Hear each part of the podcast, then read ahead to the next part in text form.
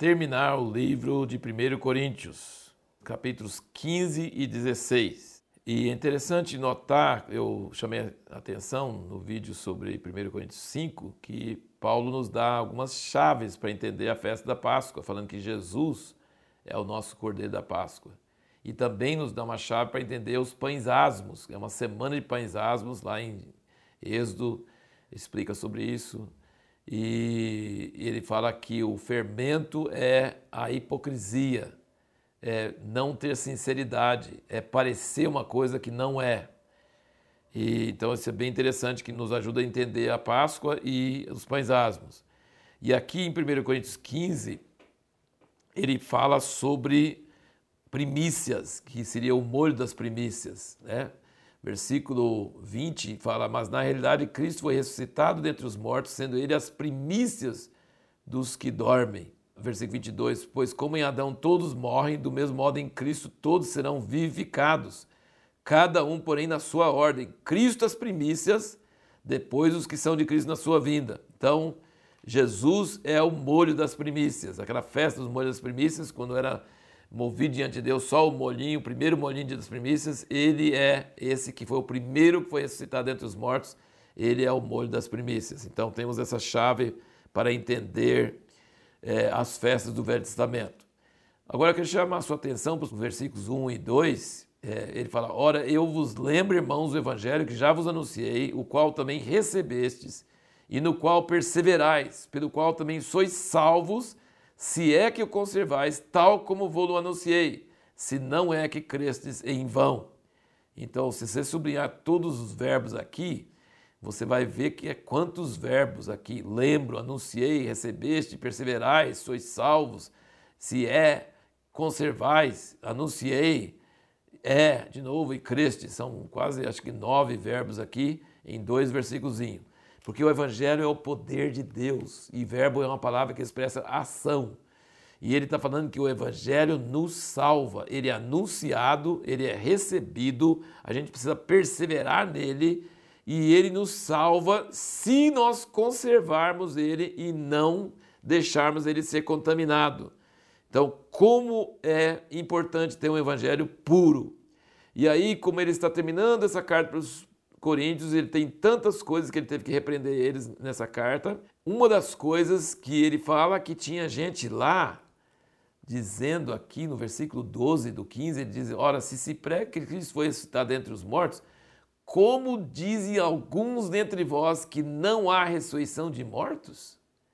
Então, nossa pergunta que nós fizemos no último vídeo foi: é, por que, que o Evangelho não faz sentido se não cremos na ressurreição? O centro do evangelho é a ressurreição.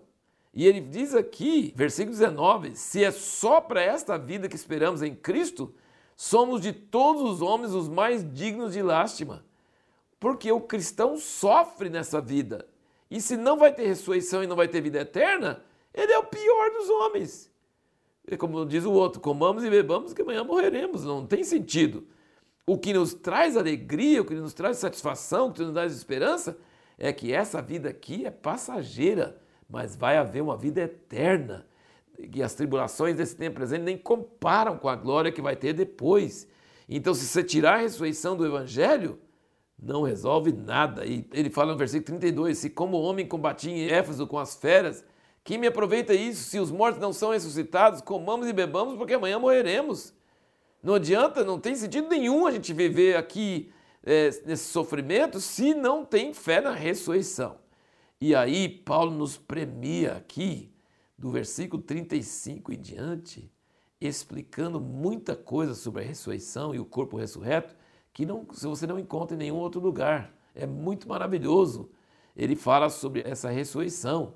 E ele fala que o corpo que nós vamos ter na ressurreição é bem diferente desse corpo que nós temos agora. Ele fala que semeia em corrupção, ressuscita em incorrupção. E que é tão diferente o corpo que nós vamos ter, como a semente é diferente da, da planta que vem depois. Imagina você, uma semente de eucalipto, você já viu, semente de eucalipto é pequenininho, e a árvore do eucalipto, olha o tamanho que é. Sabe? Então, assim, esse corpo nosso é a semente. E o corpo glorificado que nós vamos ter, não quer dizer que é tamanho, mas estou querendo dizer que é totalmente diferente. Você olha uma semente de repolho, semente de cenoura, não tem nada a ver com a planta que vem depois. Entendeu? E nosso corpo agora é corrupção, é, não tem nada a ver com o corpo glorioso que nós vamos ter depois. E você pode notar que quando Jesus ressuscitou, eles não reconheceram ele. Maria pensou que ele era o jardineiro. Só reconheceu ele quando ele falou Maria, aí era Senhor, Rabi, entendeu? Então, assim, os discípulos no caminho de Emaús não conheceram Jesus andando com eles. Então, assim, fala aqui no versículo 52, num momento, num abrir e fechar de olhos, ao som da última trombeta, porque a trombeta soará e os mortos serão ressuscitados incorruptíveis e nós seremos transformados. Então, isso é maravilhoso. E aí ele dá no versículo 58 a conclusão sobre isso. Portanto, diante de toda essa fé e essa palavra que ele deu, né? Meus amados irmãos, sede firmes e constantes, sempre abundantes da obra do Senhor, sabendo que o vosso trabalho não é vão no Senhor. Daí, no capítulo 16, nós temos mais uma vez as revelações da humanidade de Paulo, das, é, das, dos planos dele de viagem, das pessoas que conhecem outras pessoas. É muito bom ver essa parte humana dele, semelhante a nós.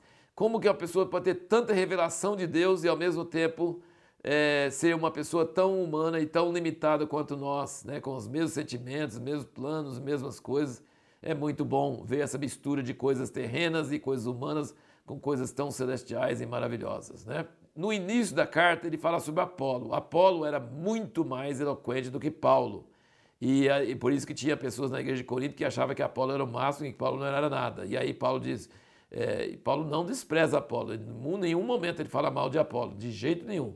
Ele só fala que eu, Apolo, Pedro e todos os outros são apenas cooperadores, mas Cristo, o corpo é de Cristo, a igreja é Cristo, o fundamento é Cristo.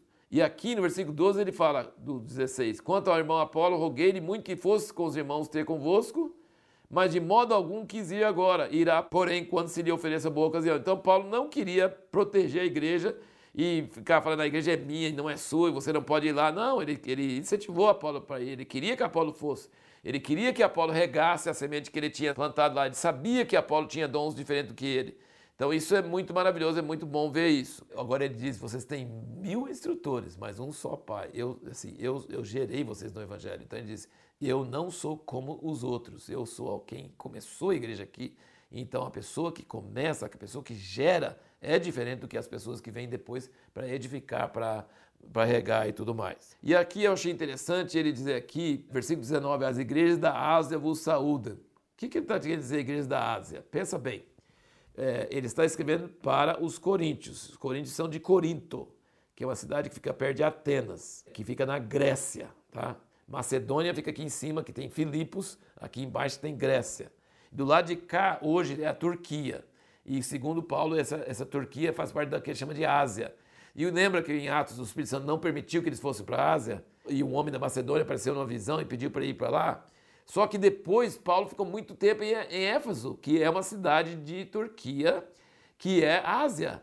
Então Deus tem um plano. Não é que ele não queria que a Ásia fosse alcançada, ele queria que fosse para Europa primeiro, para, para a Grécia primeiro, para depois ter um centro em Éfeso que vai atingir toda aquela região da Ásia. Nós chamamos hoje de Ásia Menor, né? não é a Ásia que é Índia, Japão, China, não. Né? Aquilo lá não, mas aqui a parte da Turquia. E você sabe o que aconteceu depois? o evangelho foi aniquilado na Turquia. Aquelas sete igrejas de Apocalipse que estão na Ásia, foi aniquilado, acabou, por causa do islamismo. Só que quem preservou o evangelho foi a Europa. Quando os, os, os islâmicos estavam invadindo, Deus barrou eles para que o evangelho continuasse e prosperasse. Então Deus é um grande general que tem suas estratégias. Ele ama o mundo inteiro, mas ele tem estratégias. Ele não quis que Paulo fosse para a Ásia naquela época, mas depois Paulo foi para Éfeso, que fazia parte e havia toda essa interação entre Europa e Ásia, coisa muito preciosa, muito interessante. E a pergunta que nós vamos fazer no próximo vídeo é: de que forma a tribulação e o sofrimento podem impedir alguns de receber o Evangelho e outros a receber o Evangelho? Podem ajudar? De que forma a tribulação e sofrimento podem servir de obstáculo para alguns receber o Evangelho e pode servir de ajuda para outros receber o Evangelho? Música